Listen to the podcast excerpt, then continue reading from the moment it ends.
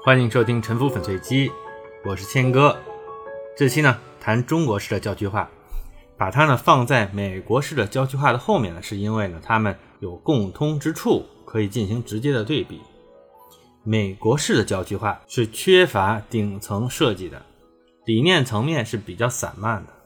中国常见的郊区化呢，自上而下，它是受到官员和专家的行政控制的。专家呢是一个受到乌托邦现代主义建筑学影响很大的群体，按照处置国有资产的思路来处理城市土地，他们是这个进程的头脑。中国郊区化的发展自下而上，它的下半身是开发商、消费者，是市场化的、多元的、传统的，甚至是观念古老的，受到了本土的民俗学、风水理论的一些影响。这样的上身和下身，当然他们有所混融。综合成一套独特的话语体系，遵循一套很特殊的逻辑，所以中国的郊区化呈现的结果独具一格，存在内在的不协调。能理解上下两头的立场和思想来源呢，有助于理解中国的城市发展的各种现象。中国的郊区化有鲜明的特点，我下面分析五点。第一，中国的郊区开发的本意是建设新的城市，但是呢，在很多方面采用了郊区的手法，比如。宽街道、超大街区、低密度路网，在道路的两侧设置绿化带，这些都是典型的二战前的雅典宪章手法，实际上都是适用于郊区而不利于城市经济的。把绿化放在街道两边起装饰作用，给人一种看上去很自然的印象，这符合朴素的未经教育的城市形象观。我呢就不做过多的展开，简单的说，它对于步行者呢不够友好。街道活力被稀释，不利于商圈的整合和包容性的城市生态的孵化，导致中式的城市扩张具备郊区化的特征。第二，有浦东新区、望京新城、浑南新城等等等等这类新城新区，是中国郊区化最突出的现象。不能说所有的新城都很成功，但是呢。有不少都相当的成功，表现为有些房价甚至超过了老城，甚至出现了一些新城的商业繁荣。新区压过老区，这是一种后发优势的现象。全世界范围内，采用强的计划手段，通过一张蓝图整体规划而成功的新城呢是非常罕见的。一般呢，负面案例偏多。在中国呢，当然也有大量不成功的案例，但是呢。却也有不少还差强人意的这个词儿呢，意思应该是褒义的。如我前面所说，有这样的比较好的结果，必然是同时符合上下两方面的立场的一种解决方案。从上面的角度看，在中国和做旧城改造相比，新城开发需要协调的关系比较简单，需要补偿的拆迁户也比较少，所以呢，成本其实更低，而且呢，形象和政绩呢更加的显著。新城的开发呢。是从抵抗力比较弱、效果比较明显的方向下手。从下面的角度看，如同在美国的情况一样，新区呢一般是比较单纯的中产和小康的家庭，形成一个中产国中国，这其实是符合消费者需求的。此外，新区呢一般停车位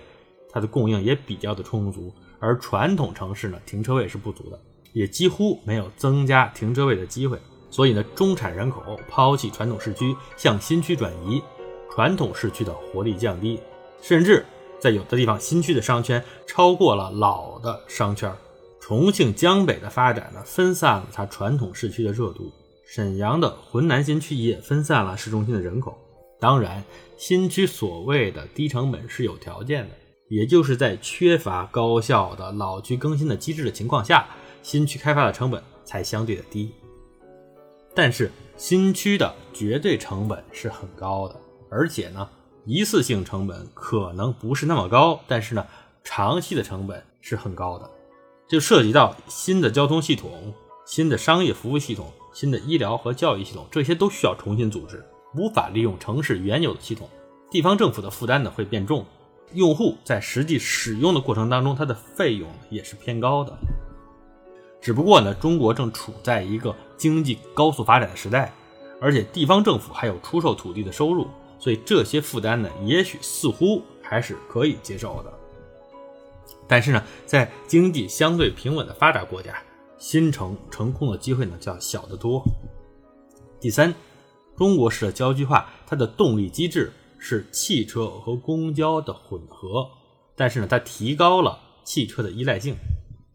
在建设了城市间的高速公路网之后，最近十年，很多的二线城市发展了城市快速路系统，这极大的刺激了郊区化的发展。虽然地铁和公交系统也发展了，但是呢，小汽车的份额啊增加的快得多，使用者增加的量多得多。中国的小汽车的保有量大概七八年翻一番，在二零二一年，全国包括农村人均小汽车的保有量大概是零点二辆。这大概相当于日本的一半，美国的三分之一。如果考虑到城市化的水平的话呢，中国的城市的小汽车保有量可能呢会更接近日本，大概是美国的一半。但是你要知道，这个速度它增加的是很快的，大概每三四年就要增加百分之五十的小汽车，就会呈现出一个非常不同的城市生态。所以呢，你们正在经历城市环境的巨变，每三年一个台阶。我估计呢，二零一三年到现在这个阶段是汽车郊区发展速率的最大值，多数城市的交通阻塞情况明显加剧，传统市中心衰退的现象呢，也在很多城市发生。如我之前讨论过的，汽车化的这个倾向几乎是不可阻挡的。第三，中国的郊区化呢，它主要是高密度的，密度呢比西方国家的汽车郊区要高得多。这主要是从下面看的。这是成本和市场导向的，因为中国的土地价格从十年之前就已经相对很贵了，所以呢，高容积率可以摊低土地成本，这是非常重要的。而从上面的角度看，官方呢出于节约土地的理念，也出台了排斥一点零以下容积率，也就是说排斥低密度的开发策略。这样的中国的郊区就划定了一条容积率的底线，和我之前讨论过的美式的汽车郊区比，容积率呢要高若干倍。这在任何一个规划专家看来呢，都是一种优势。高密度有利于商业服务业的孵化，也有利于维持高效率的公交路线。也是因此呢，对于不开车的人来说呢，这种高密度的郊区呢，体现了一些包容性。高密度呢，也意味着局部的城市快速路的压力会更大，导致城市快速路迅速的饱和，支线路网呢不得不一起发展，形成了一种替代性道路更多的格局。由于高密度能够容纳的人口更多，中式郊区化的这种摊大饼的范围要小于美式的郊区，也是相对节约资源的。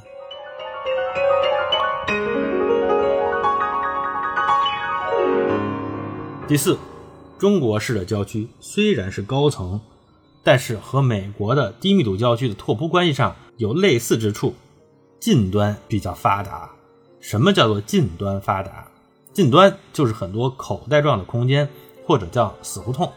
每一个社区拓扑上就是一个口袋状的死胡同，因为它里面没有通过性的交通。此外，每一个塔楼拓扑上也是一个死胡同，所有的人进去出来都是从一个楼门洞。您可能会说，这不是废话吗？难道还有什么房子不是这样吗？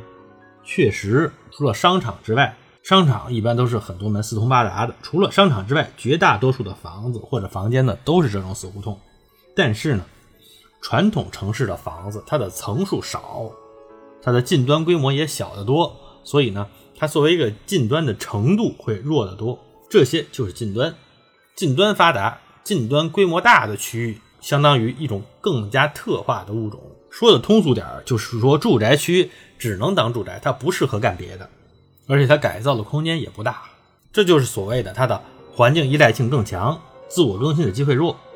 你静止着做对比是看不出来的，城市现象经常要经过几十年才能观察出来。对比横滨在一九八零年和二零一零年的航拍，你会发现传统街道上的老的这些小房子很多呢，他们经历了更新还存在，但是比他们要新的，一九七零年代的公营的集合住宅。反而被大量的拆毁了，替换成了其他的类型。第五点，中国式的郊区，它的秩序呢更加的单一，更标准化，兵营状的住宅区比较多。中国式的郊区，它的理念的原型就是科布西耶式的公园里的塔楼 （Towers in the Park）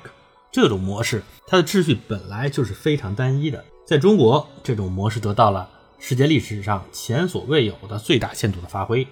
这和中国的开发规模大。另外呢，追求效率是有关系的，但是呢，又不仅仅限于此。中国社会的认知呢，更加的单极化。假设有一个东西叫做思想市场，正常情况下呢，可能有百分之八十的人会去相信其中百分之二十的东西，但是呢，总有百分之二十的人呢，在探索其他百分之八十的思想。而更加单极化的思想市场，也就是说，有百分之九十的人相信百分之十的东西，而其他百分之九十的思想呢，只有百分之十的人对他们感兴趣。此外，和其他地区相比，中国的房地产消费品的属性更弱，它的资产属性更强。也就是说，中国的住宅带有很强的货币性质，是 M2 的主要抵押物。也就是说，建造者和购买者都很注意它的流动性。就是说，最好每一个房子都差不多和钞票一样，只有面值的差别。同一面值的钞票都一样，这样的话呢，它的交易成本最低，货币是标准化的。那么你要加强一个住宅产品的货币属性。它最好也和钞票一样是标准化的，而且呢，这种倾向是越来越明显。你从航拍图上看，老的项目秩序还复杂一点，越新的项目它的秩序就越单一。你都能看出来，在一块地里呢，只有两三种板楼，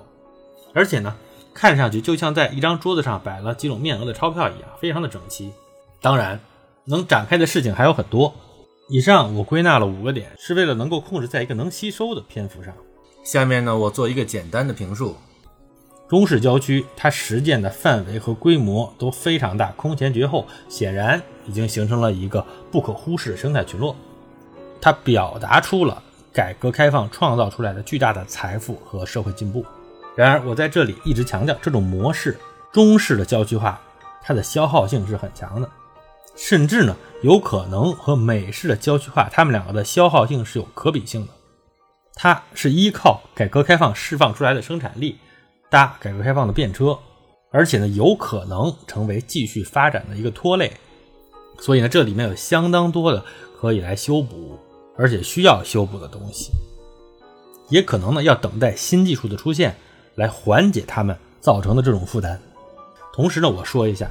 现实中和这种郊区化相平行的模式是什么呢？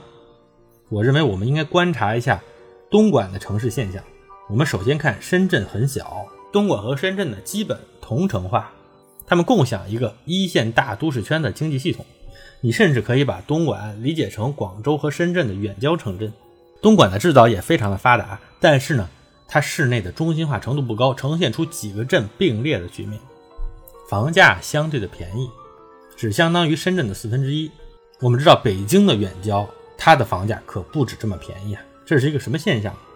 我们看，在东莞，居民在自有的宅基地上进行的建设占整个城市很大的比重。在其他的主要大城市，村镇宅基地的发展被限制的情况下，东莞对城中村的禁忌更少，对自发的开发更加的宽容。这些城中村他们自发的建设可以增加住房供应，可以增加生产空间，但是呢，不怎么需要外部的输入，消耗性很小。所以呢，东莞针对制造业和服务业从业者的住房供应是相对充足的，保持了很强的经济活力和相对合理的房价，这就是一种包容度更高、孵化性更强的模式。而且呢，这种城中村只要有足够的产权保障，没有人希望自己的家、自己的资产破破烂烂，它会不断的自我更新和自我升级。可能呢，很多人没有把城中村自我升级的可能纳入视野当中。其实呢。案例就在那儿摆着，东京的中野、三鹰、吉祥寺这些地区，他们的郊区化其实就是这种模式。在战后，为了解决东京的住房紧张的问题，在西郊的中央本线这个铁路附近，供应了很多土地，被切分成非常小块的宅基地。最初呢，是新城市人或者说是农民工在这里买地建造小住宅，但是呢，经过七十年的演化，三代人的时间。这些地区呢，已经成为著名的宜居社区和文化产业的中心了。这就是明摆在那儿的替代性策略。这就是本期的沉浮粉碎机，感谢您的收听。